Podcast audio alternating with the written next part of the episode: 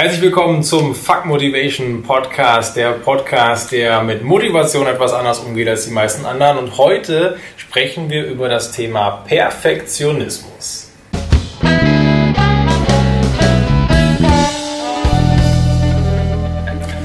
Ja, Perfektionismus. Äh, bist du auch perfektionistisch Ja. veranlagt? Ja, schon. Wie merkst du das? Ich merke, dass ich in meiner Arbeit sehr perfektionistisch bin. Ich das Gefühl habe, auch dort möglichst 200% geben zu wollen. Es äh, nicht immer einen sinnvollen Umgang mit Schwäche gibt und äh, es auch mit Angst geknüpft hat, nicht genug zu sein, es nicht gut genug zu machen. Und das hängt auch mit meiner Leistungsorientierung zusammen, dass mein Selbstwertgefühl mit Sicherheit zu einem gewissen Prozentsatz von meiner Leistungsfähigkeit und auch von meinem Aussehen abhängig ist. Okay. Was ich aber absolut für normal halte. halte ich auch für normal. Trotzdem macht es natürlich die eine oder andere Situation ein bisschen madig. Absolut. Ja. Ähm, wie würdest du sagen, äußert sich so ein Perfektionismus so im Alltag? Fallen dir so typische Situationen ein, wo man das so richtig greifen kann? Ich glaube, in dem Moment, wo wir uns emotional involviert und gestresst fühlen, ist das schon Bestandteil unseres Perfektionismus. Also gehen wir davon aus, Perfektionismus bedeutet einfach nur, ich habe hohe Erwartungshaltung an mich selbst, an andere, sowieso meistens eine Projektion. Also nehmen wir an, ich erwarte sehr viel von mir selber und ich habe die ganze Zeit das Gefühl, ich muss diese Erwartungshaltung erfüllen. Oder ist es irgendwie Stress, weil ich diese Erwartungshaltung noch nicht erfüllt habe? Das heißt, Ja. ich habe quasi so einen Daueranspannungszustand, möglichst die, einen Idealzustand erreichen zu wollen oder aufrechterhalten zu wollen. Also ein extremes Kontrollbedürfnis fällt damit rein. Ähm, extrem kritisch zu sein, seinem eigenen Körper gegenüber, also generell auch nicht entspannt zu sein, nicht gelassen zu sein mit, die, mit den Dingen, die einfach um uns herum passieren. Und ähm, äußern tut sich das mit Sicherheit in so ganz lapidaren Dingen wie Fingernägel kauen, auf der Lippe rumbeißen, Stress rauchen, Stress Alkohol trinken, Stress essen, verschiedenste Verhaltensweisen, die uns irgendwie beruhigen. Das sind ja so die typischen Stresssymptome Genau. letztendlich. Ne? Das kann aber auch einfach unsere Körpersprache sein, dass wir uns irgendwie schon fast halb umducken sind, weil wir das Gefühl haben, äh, irgendwie, ja, das wirkt auf, sich auf mich aus. Ja. Und äh, auswirken, typische Stresssymptome sind im Endeffekt genau das, weil ich. ja, das ist das, was dann letztendlich Absolut. dabei rumkommt. Korrekt. Für Also mich, für mich gehört zum Perfektionismus ja immer noch ähm, der Vergleich. Das finde ich ist so das ganz entscheidende Kriterium für Perfektionismus. Weil du bist in einer Situation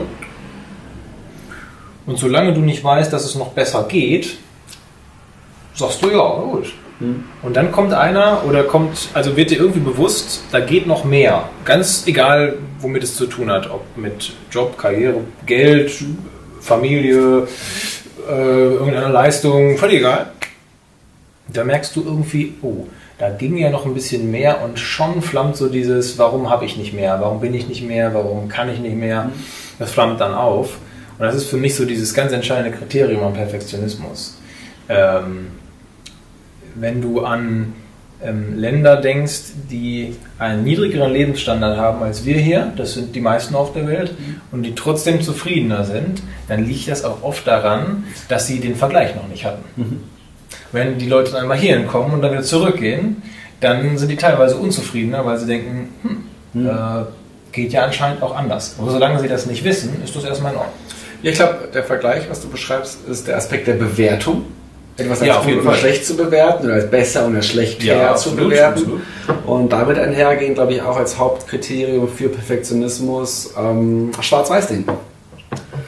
Die, Ja. die, die Vorstellung davon, dass eine gewisse Sache im Ideal das Richtige ist Ja. und damit automatisch alles, was nicht im richtig oder im Idealzustand ist, als das Schlechte, das Falsche bewertet wird und damit ist auch alles, was sich im Graubereich befindet, erstmal kategorisch noch nicht gut genug, noch nicht richtig genug und äh, man selbst natürlich auch nicht. Also die Wahrscheinlichkeit, dass wenn ich perfektionistisch bin, so nach dem Motto, ganz viele Faktoren müssen stimmen, damit ich zufrieden sein kann, betrifft einen natürlich auch selbst. Ja, Und ja, damit- hauptsächlich. Ja. Ist irgendwie ganz logisch, Komfortzone ist quasi noch kleiner und dementsprechend die Wahrscheinlichkeit, dass ich mich als Perfektionist selber hasse, ist groß. Weil die, wahrscheinlich- die, die Momente, wo alles so ideal ist, wie ich mir das immer vorstelle, sind wahrscheinlich relativ kurz. Ja, zumindest, dass du so diese einzelnen Aspekte hast. Ne? Also, dass in, dass in dem Bereich bin ich nicht gut genug. Vielleicht hast du dich nicht als Person Äh, insgesamt aber diese Eigenschaft, die mag ich überhaupt nicht an mir oder diesen Charakterzug mag ich überhaupt nicht an mir. Ich habe übrigens eine schöne Geschichte, die ich immer erzähle, um Perfektionismus deutlich zu machen. Es gibt ja viele Leute, die sagen, nein, ich bin nicht perfektionistisch. Nein, also ich vergleiche mich nicht mit anderen und so weiter. Und ähm, um das mal greifbar zu machen, frage ich dann immer Folgendes. Stellt euch vor, ich bin euer Finanzberater. Kann ich mir gut vorstellen. Kannst du dir gut vorstellen? gut, dann stell dir das vor. Und ich bin ein Finanzberater. Und ich, sage, ich frage dich, ähm, ich habe ganz tolle Möglichkeiten, dein Geld anzulegen. Du gibst mir heute 10.000 Euro, das ist für dich jetzt nicht wenig Geld, das ist schon ordentlich. Aber ich sage dir, du sagst mir einen Betrag X und ich sage dir, ob wir das realisieren können oder nicht.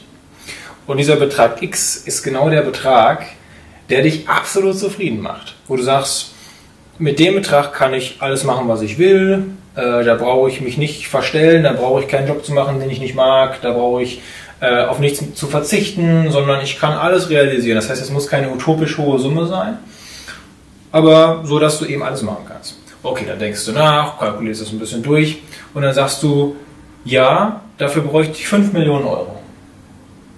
Dann sage ich, okay, pass auf, für 5 Millionen Euro, ich habe eine super Anlagestrategie und in 15 Jahren werden aus deinen 10.000 Euro 5 Millionen Euro. Boah, krass, kann das funktionieren? Ja, ich verspreche es dir hoch und heilig. Was würde das für dich bedeuten, wenn du diese 5 Millionen Euro bekommen würdest? Ja, alles, das wäre perfekt. Dann wäre mein Leben ein Traum, das wäre 100% super geil, ich kann mir nichts Besseres vorstellen. Okay.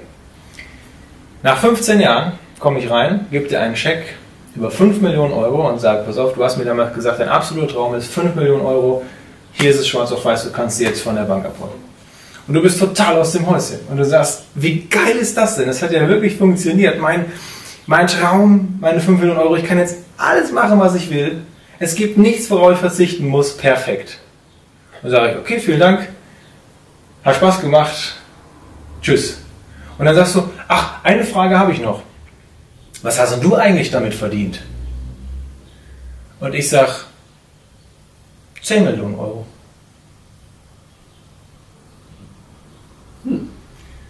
Was wäre deine Reaktion? Boah, Arschloch, mein Gott. ja, pf, weiß ich nicht. Die Reaktion der aller, aller, aller, allermeisten Leute ist, ich habe dir am Anfang 15.000, 10.000 Euro gegeben, ist egal, was ich gesagt habe. Ich habe dir Betrag X gegeben, das ist also, also mein Geld. Mhm. Und du hast für mich 5 Millionen rausgeholt und für dich selber 10? Das kann doch nicht sein. Mhm. Was habe ich gemacht? Ich habe genau das gemacht, was du dir gewünscht hast. Du hättest dir auch 10 wünschen können von Anfang an. Du hast dir 5 gewünscht, weil du gesagt hast, dann steht mir die Welt offen. Und solange du nicht weißt, dass mehr drin gewesen wäre, ist das auch völlig okay. Mhm. Und dann sage ich dir, ja, ich habe 10. Und dann sagst du sofort der Gedankengang, Scheiße, es wäre noch mehr drin gewesen. Du brauchst das gar nicht. Du wolltest nur 5. Du sagst, das ist alles okay. Du brauchst es nicht. Aber du sagst sofort, es wäre noch mehr drin gewesen, also will ich das haben.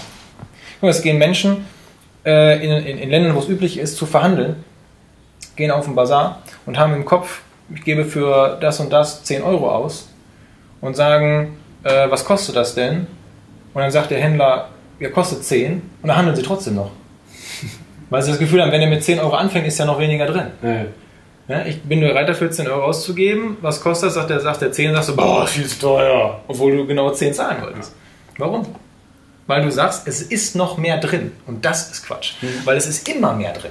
Es ist egal, was du machst, es wird immer mehr drin sein. Und wenn du das Gefühl hast, es ist mehr drin, dann rennst du dem hinterher. Mhm. Und das lässt sich nicht zufrieden sein. Obwohl du zufrieden sein könntest, weil du schon diesen Status erreicht hast, den du eigentlich wolltest. Mhm. Und dann kriegst du das Gefühl, ja, aber es gibt ja noch mehr. Und dann läufst du dem hinterher. Ja, im Endeffekt reden wir über Überzeugungen, die wir auch natürlich irgendwann gelernt haben, Erwartungen, die wir irgendwann gelernt haben, die wir abgeschaut haben und so weiter, die uns unzufrieden werden lassen. Ich glaube, jeder kennt die Leute in der Schule, die bei einer 1 minus schon angefangen haben zu weinen.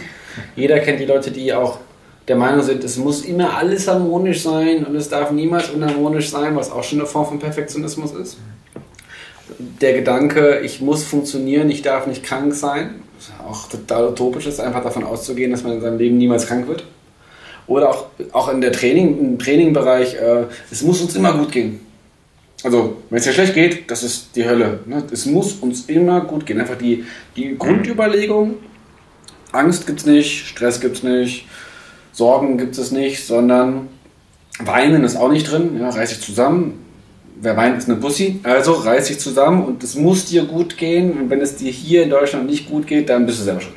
Guck dir mal die ganzen ähm, Coaches, Trainer, Speaker auf Instagram, auf Facebook an, wo angeblich jeder Tag damit beginnt, dass die Sonne scheint und dass sie freudestrahlend um 5 Uhr von alleine aus dem Bett fallen, weil ja jeder Tag der beste des Lebens ist, weil alles perfekt ist. Da wirst du keinen, wenige, erleben, die ähm, wirklich mal sagen, ach weißt du, heute ist nicht so ein guter Tag, gibt vielleicht gar keinen Grund, aber ich bin einfach aufgewacht, habe schlecht geträumt, ich weiß es nicht, ich habe auf jeden Fall gerade keine gute Laune.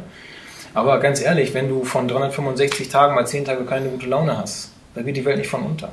Ja, aber der Perfektionismus ist ja auch wieder gegeben, dass sie sagen, sorg dafür, dass jeder deiner Tage ein kleines bisschen besser ist als der gestrige. Und dann sagen die Leute, aha, und rennen dieser Vorstellung hinterher. Ja. Und dadurch wird deine Laune noch schlechter, weil du merkst, es klappt nicht. Ja. ja? Und, und, äh, und das ist schwierig, weil ich glaube, wenn du halt Emotionen einfach zulässt, wie sie kommen, hm. und du sagst, ja, ich darf auch mal, ich darf mal sauer sein, ich darf mal enttäuscht sein, ich darf mal wütend sein, ich darf mal traurig sein, ähm, und es muss gar nicht unbedingt so einen, so einen triftigen Grund dafür geben. Wir versuchen immer alles rational zu erklären. Ja, der ist ja bestimmt traurig, weil das und das passiert mhm. ist. Genauso wie wir immer versuchen zu erklären, wenn jemand ähm, jetzt vielleicht ein Mensch ist, der eher etwas zurückhaltend ist, traurig wirkt, der hat bestimmt eine schwere Kindheit gehabt, da haben sich bestimmt die Eltern getrennt, äh, der hat bestimmt in der Schule Probleme gehabt. Manchmal ist das nicht so. Manchmal entwickelt sich das einfach durch ganz, ganz viele Kleinigkeiten, ganz kleine Mosaiksteine, die man gar nicht so sieht, die aber in, in, in, als Gesamtbild einfach dafür sorgen. Und wenn man sich das nicht erklären kann, dann lässt man das auch für sich manchmal gar nicht zu. Also ich habe gar keinen Grund dazu. Ja, du kannst aber auch mal grundlos einfach schlechte Laune haben. Wenn es nicht, also wenn es jeden Tag ist, ist es schlecht. Dann äh, solltest du vielleicht schauen, ob, ob du was ändern kannst. Aber wenn es ab und zu mal so ist, dann ist es so. Und wenn du damit offen umgehen kannst, also dieser offene Umgang, das ist der Weg aus dem Perfektionismus heraus. Ich glaube auch diese Aussage, lieb dich selbst und du musst dich selber lieben und so weiter, kann unglaublich viel Stress auslösen bei Menschen. Kann es. Weil sie das Gefühl haben, dass es ein, ein Aspekt ist, den sie nicht beeinflussen können, ob sie das jetzt tun oder nicht. Und ich bin nicht der Meinung, dass jeder anfangen soll, sich zu lieben. Das ist totaler Blödsinn. Ich glaube, wir dürfen verstehen, dass es normal ist, dass jeder Mensch sich phasenweise hasst oder Anteile von sich selber nicht mag oder sich phasenweise nicht mag. Und wenn wir das akzeptieren, ist das eine Form von Menschlichkeit, einen offenen Umgang mit Schwäche, offenen Umgang mit Emotionen, dass es okay ist, dass man sich auch mal nicht gut fühlt. Darum es. Also ich glaube, es ist ein sehr großer Unterschied zwischen sich nicht lieben und sich hassen. Da ist schon nochmal ähm, was dazwischen. Und ja, gut, anteilig, also zu sagen, ich mag vielleicht manche Eigenschaften nicht an mir, äh, glaube ich auch, dass es dazu gehört. Und die Frage ist immer aber, wie gehst du dann wirklich damit um? Versuchst du es zu verdrängen? Das ist wahrscheinlich der am wenigsten konstruktive Weg. Ähm, stresst es dich? Also lässt du es irgendwie auf deine ganze Persönlichkeit niederschlagen, ähm, weil man sowas auch überträgt. Also du, du, hast eine Sache, mit der du haderst und haderst auf einmal mit dir als gesamte Person. Mhm. Eine Sache geht schief und du sagst, da geht immer alles schief bei mir. Warum ausgerechnet ich? Warum habe ich so ein Pech? Und das ist das, was nicht passieren sollte, sondern da so ein bisschen sich rauszuziehen von der Sichtweise her und zu sagen, wenn ich jetzt jemanden auch nochmal als kleiner äh, Umsetzungstipp, wenn ich jemanden fragen würde, wie der mich sieht, wie würde er meine Eigenschaften beschreiben? Würde er dann sagen, du bist eine Person, die nichts hinkriegt? Oder würde der vielleicht, wenn er wirklich ehrlich ist und objektiv ist, sagen, du kannst das gut, das gut, das gut, das gut, da bist du vielleicht noch so ein bisschen, oh, das klappt noch nicht so, aber da findest du vielleicht noch deinen Weg. Aber das ist ja eine deutlich differenziertere Sichtweise. Man kann vielleicht auch wirklich mal Leute fragen wenn man das selber nicht hinbekommt, sich auf so eine Metaebene zu begeben, mal zu fragen, du, ich habe dann irgendwie gerade, so sehe ich den Wald voller oder Bäumen nicht mehr. Mhm. Ich bin mit mir total unzufrieden wegen dem und dem. Was sagst du denn dazu? Und in den meisten Fällen wird die, wird die Aussage des anderen ganz differenziert sein. Und der wird sagen, ja, weißt du, ich bin ehrlich zu dir, irgendwie das hast du noch nicht so gut hinbekommen. Aber du hast doch das, das, das, das, das kannst du doch gut. Das ist doch jetzt nicht so, dass du jetzt deswegen ein schlechter Mensch bist oder dass du deswegen als Person nichts hinbekommst. Ich mag diese Perspektive nicht. Warum? Weil sie sich immer noch an den Dingen im Außen extrem orientiert. So nach dem Motto, also jemand findet Argumente, um sich selbst nicht zu mögen, und dann versuchst du Argumente, die auch um im Außen sind, zu finden, die nicht gut funktionieren. Also die gut funktionieren, damit er sich wertvoller fühlt. Aber es ist die klare Abhängigkeit zwischen das und das ja, kannst ja, du, das und das bist du gut und deswegen bist du wertvoll. Ich, ich finde es sinnvoller, diese Sachen voneinander zu lösen. Dass es eben nicht über diese Abhängigkeit ist von gewissen Sachen. Also was, was kannst du gut, was kannst du nicht gut. Das hat für mich schon so ein, so ein Gefühl von, okay, davon hängt das jetzt ab, wie wertvoll ich mich fühlen darf. Nee, nee, so war es nicht gemeint, sondern es ging jetzt darum, dass du eben ähm, diese, ähm, dieses negative Gefühl, was du an einer kleinen Eigenschaft festmachst, nicht auf deine gesamte Persönlichkeit überträgst. Mhm. Darum das macht Sinn. Ja. ja. Also jetzt natürlich zu sagen, ähm, ja, weißt du, ich habe das Gefühl, ähm, ich komme beruflich nicht voran und jetzt soll mir jemand anders einreden, doch, das ist Quatsch. Das wirst du auch gar nicht glauben. Oder du lässt dich vielleicht dann kurz blenden und sagst, ach, das fühlt sich ganz gut an, was der sagt, aber eigentlich glaubst du nicht dran. Nein, das ist Quatsch. Aber wenn du dabei bist, ähm, und das machen ja viele Menschen, zu sagen, ähm, ich, ich habe beruflich keinen Erfolg, aber du hast eine tolle Familie, du hast Kinder, um die du dich kümmerst, du gehst deinen Hobbys nach, du setzt deine Interessen durch, du bist ein weltoffener Mensch, du vertrittst deine Werte und so weiter. Dann sind aber viele Menschen auf einmal geneigt zu sagen, nur weil es da nicht läuft, ach, und das ist ja auch nicht so toll und da könnte es auch noch besser sein, wieder Perfektionismus und dies und jenes, mm, so, und wenn dann aber jemand anders mal sagt, du pass auf, diese Geschichte, wo du mit der haderst, kann ich jetzt gar nicht so beurteilen, aber die, aber die anderen Sachen, das ist doch was, das ist doch Quatsch, jetzt dann zu sagen, das läuft nicht, das noch nicht, sondern das ist doch, das ist gut, das ist gut, das ist gut. Mhm. Ja? Ähm, dann glaube ich, schiebst du also diesen Riegel davor, das auf deine gesamte Persönlichkeit zu übertragen. Dass das andere eine Baustelle bleibt, die du mit dir selbst ausmachen musst, also auch, da kann man auch was machen, aber mhm. dass du das für dich halt äh, ins Reine bringen musst, das ist, das ist klar. Mhm. Nur, dass du es nicht so auf die ganze Persönlichkeit überträgst. Ich glaube, das Sinnvollste, was man mit Perfektionismus machen kann, ist, und ich fange jetzt einfach an ganz plakativ, ist lernen, im Feuer stehen zu bleiben. Was meine ich damit? Ja, ich bin der festen Überzeugung, dass ähm, wenn Menschen ihre Angst loswerden möchten, wenn sie ihre Komfortzone erweitern möchten, dann müssen sie durch ihre Angst durchgehen oder auch diese Aussage im Feuer eben stehen bleiben und unangenehme Emotionen wahrnehmen, spüren, durchgehen, reingehen. Und das, was da eben sehr interessant wird, sind eben diese ganzen Themenbereiche Achtsamkeit, Meditation, Auto, äh, Auto, autogenes Training, autoaggressives Verhalten, ne Quatsch.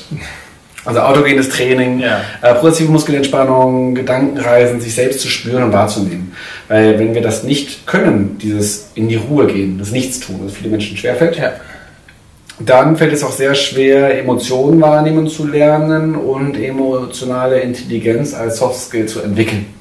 Und ich glaube im Endeffekt, was heutzutage immer, immer relevanter sein wird, ist der Aspekt der emotionalen Intelligenz und mit einer gewissen Gelassenheit und Selbstwahrnehmung zu lernen und zu wissen, wie ich mit unangenehmen Emotionen umgehen darf. Und Perfektionismus ist da ein absoluter Gegenspieler, der dafür sorgt, dass wir unangenehme Emotionen gerne wegdrängen, um zu funktionieren. Und emotionale Intelligenz heißt ja so viel wie, ich bin mir über meine Emotionen im Klaren und ich weiß, dass jede Emotion eigentlich etwas Gutes ist, weil sie mir bestimmte Signale vielleicht sendet. Absolut. Inklusive sowas wie Angst äh, oder Trauer und sonstiges. Im Endeffekt sind das alles äh, Signale meines Körpers, die ich annehmen darf. In dem Moment, wo wir versuchen, sie als äh, nicht richtig loszuwerden, gibt es diesen schönen Satz, Druck erzeugt Gegendruck. Je mehr ich versuche, eine Angst wegzudrücken, desto stärker wird sie dagegenhalten und gegendrücken. Das läuft häufig unterbewusst ab und der Klassiker, der daraus resultiert, ist sowas wie eine Panikattacke. So Angstattacken, so ein bisschen zu Angststörungen und so weiter. Das heißt, ähm, Emotion, viel damit zu tun, Motion, Bewegung, fließen lassen, Emotionen ihren Raum geben, Emotionen also auch dieses, ne, alles, was da ist, darf auch da sein. Lass die Emotionen fließen, lass sie gehen. Durch Weinen, durch Lachen, durch alles, was dir dein Körper eigentlich in dem Moment als richtig versucht zu verkaufen. Und äh, dann sind wir wahrscheinlich nä wesentlich näher an uns selbst dran, als, äh, als wir glauben manchmal. Weil wir eben einen offenen Umgang mit Emotionen, auch einen offenen Umgang mit Schwäche pflegen ähm, was eben sehr schwer fällt, weil wir häufig gelernt haben, schon sehr früh, dass wir uns doch zusammenreißen sollen und Indianer kennen keinen Schmerz und Männer weinen nicht und so weiter. Also ja. daraus resultiert schon sehr viel Leid. Ja. ja, und wir sind dann auch authentisch, wenn wir, wenn wir die Gefühle und Emotionen zulassen, dann sind wir authentisch. Also man hat, glaube ich, relativ oft den Eindruck, ähm, dass andere Menschen nicht so ganz ihr wahres Gesicht zeigen. Also das kenne ich und ich glaube, das kennen viele andere auch, dass man so typischerweise so ein paar Leute kennt, wo man weiß, dass die vielleicht auch an unangenehmen Situationen oftmals, wie man so sagt, böse, äh, nee, heißt das, gute Miene zum bösen Spiel machen. Und wo man eigentlich merkt, derjenige geht mit seinen Gefühlen gerade nicht offen um, ja, weil es ihm unangenehm ist, weil es ihm peinlich ist, weil er diese vermeintliche Schwäche nicht zeigen möchte ähm, weil es gesellschaftlich nicht erwünscht ist. Gerade im Job ist das sehr, sehr schwierig auch manchmal anzubringen. Aber ich glaube eben, je, ähm, je offener du mit diesen Dingen bist, vielleicht stößt du auf Widerstand. Ja, kann man nicht ausschließen. Aber langfristig macht dich das authentisch bei Leuten. Und es überrascht ungemein. Also ich hatte jetzt irgendwie letzte Woche eine Anfrage von einem Menti, also jemand, der einen Mentor gesucht hat, so nach dem Motto, haben wir einfach mal telefoniert, ganz unverbindlich. Und der war unglaublich überrascht, wie offen ich darüber gesprochen habe, wovor ich Angst habe und was Schwächen von mir sind und so weiter. Und das merke ich aber auch als Speaker, wenn ich auf einer Bühne stehe. Bin, eines der ersten Schritte, die ich mache, ist einfach klarzustellen, dass ich kein bisschen besser bin als irgendwer anderes in diesem ganzen Saal. Und äh, die Überzeugung, die ich inzwischen für mich entwickelt habe, dass es allen anderen Menschen ähnlich gehen wird, dass viele Menschen ein sehr niedriges Selbstwertgefühl haben, dass viele Menschen diese Themenbereiche Zweifel, Ängste, Unsicherheit in sich tragen. Ich stelle mich einfach da vorne hin und rede genau ganz offen darüber. Alle wissen genau, wovon ich rede und haben das Gefühl, hey krass, wir arbeiten gerade auf einer ganz menschlichen Atmosphäre und keiner muss so tun, als wenn er irgendwie besser wäre als jemand anderes. Vor allem nicht ich als Vorbild, der vorne steht, der eigentlich als gutes Vorbild agieren möchte, in dem Sinne, dass ich einen offenen Umgang mit Schwäche pflege. Mhm. Also eben nicht derjenige bin, der jetzt total verkrampft, perfektionistisch da vorne steht und Angst davor, jetzt alles falsch zu machen. Weil damit wäre ich das schlechteste Vorbild, wenn ich währenddessen darüber rede, dass es sinnvoll ist, einen offenen Umgang mit Schwäche ja. zu pflegen. Und das äh, entspannt mich ungemein und ich darf mich immer wieder daran erinnern, dass wir alles Menschen sind und das ist auch gut so. Und ähm, dann habe ich auch, dann mache ich auch meine beste Arbeit, wenn ich das verkörpere und genau das auch dann in dem Moment bemerke. Auch wenn da Kritiker sind und Leute sagen, boah, und der hat jetzt nicht die perfekte Schrift und äh, der ist aber auch noch so jung und man findet immer Gründe. Das ist ja auch ein Bestandteil des Perfektionismus, ist es, nach Fehlern zu suchen. Die ganze Zeit. Ja. Und äh, wer das machen möchte, der darf das tun. Aber das hat halt auch sehr viel mit Unzufriedenheit zu tun langfristig. Und das äh, kenne ich von mir selber von früher. Das ist aber auch echt anstrengend. Wie komme ich aus dem Perfektionismus heraus? Übrigens, das Vorhaben, Perfektionismus komplett loszuwerden, wäre perfektionistisch. komplett loswerden. Oh, an meinem Perfektionismus muss ich doch arbeiten. Ja, ja tatsächlich. Wäre sehr paradox zu sagen, ich werde meinen ich bin nicht perfektionistisch oder ich will nicht perfektionistisch sein, wäre sehr perfektionistisch. Das heißt aber, ähm, vielleicht, wie kann ich den Perfektionismus etwas abmildern? Ich glaube, ja. wenn ich mich damit befassen möchte, der erste Schritt, den ich mir bewusst machen darf, ist, wie stolz bin ich auf meinen Perfektionismus. Weil ich werde, mhm. wenn ich stolz darauf bin, perfektionistisch zu sein auf irgendwelchen Ebenen, dann werde ich es ums Verrecken nicht hinschaffen, den Perfektionismus loszuwerden. Ja. Das heißt, indem ich aufhöre, darauf stolz zu sein und die Ernsthaftigkeit dahinter verstehe, fällt es mir vielleicht schon etwas einfacher, auch mal nicht wie eine Maschine funktionieren zu müssen. Und umgekehrt, genau das Gleiche. Ich sollte den Perfektionismus auch nicht verteufeln und verfluchen, sondern ihn einfach mal neutral annehmen. Und zu sehen, ganz objektiv, wo bin ich Perfektionismus, äh, perfektionistisch, ganz ruhig, ähm, in welchem Schon wieder Fehler gemacht. das müssen wir rausschneiden, ist nicht authentisch. wo, wo bin ich, ähm, wo bin ich mehr perfektionistisch, wo bin ich vielleicht nicht so perfektionistisch und dann aber zu sagen, es ist aber okay, ja, und ähm, ich nehme das einfach erstmal so hin. Also zu akzeptieren, dass ich perfektionistisch bin. Und das ist nichts Gutes und das ist auch nichts Schlechtes. Das ist einfach da. Das ist schon mal ein Riesenschritt, das hört sich simpel an, es ist super schwer, es ist ein super langer Prozess. Aber es einfach mal hinzunehmen, zu sagen, ich bin perfektionistisch in manchen Bezügen, das, nehme, das erkenne ich erstmal. Ja, weil, ähm, wie schon gesagt, wenn du, wenn du jetzt sagst, ich höre jetzt auf, perfektionistisch zu sein, das wäre ein perfektionistischer Ansatz. Das bringt nichts, das, das hebt sich, hebelt sich selber aus. Ich muss mich jetzt selbst lieben. 100% immer und überall. Nein, nee. das würde nicht funktionieren. Nimm die Emotionen an. Ähm, was ich vorhin schon gesagt habe, versuche vielleicht etwas weniger ähm, darauf Wert zu legen, was ganz viele andere Leute von dir denken. Du hast deinen kleinen Kreis, wo du sagst, bei denen es mir wichtig, das werden aber diejenigen sein, die das auch äh, immer mittragen werden, deine Entscheidungen.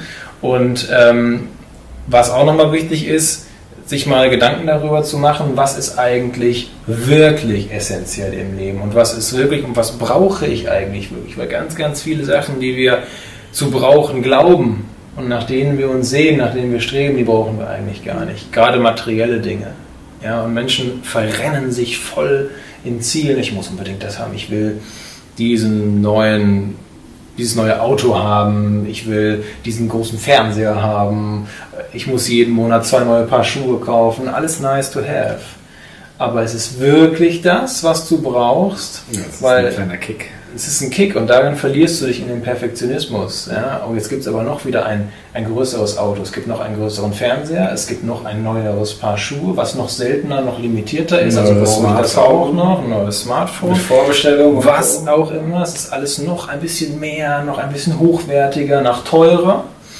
Und ähm, die Frage ist, was machst du dafür? Dann gehst du dafür mehr arbeiten oder verzichtest wiederum auf andere Dinge ähm, ist es wirklich das, was du brauchst und musst du immer das Neueste, das Beste, das Seltenste haben oder ist das, was du hast, ist das auch okay? Und ich glaube, viele wissen sogar, dass es okay ist, aber okay reicht halt nicht. Wir wollen ja nicht Durchschnitt sein. Viele wollen nicht Durchschnitt sein. Also, ja, das Handy ist okay, aber ich will ja nicht ein okay Handy, ich will ja das geilste Handy. Man darf aufhören, sich selbst zu verbieten, zufrieden zu sein. Das ist wieder der Kernpunkt. Heute wieder sehr, sehr philosophische Themen ja. bei, diesem, bei dieser Podcast-Folge. Ähm, wir hoffen, es hat euch gefallen. Beim nächsten Mal sind wir wieder sehr gerne dabei. Nächste Woche Montag. Und bis hierhin. Abonniert den Kanal irgendwo hier unten. Und ja, bis zum nächsten Mal. Bis dann.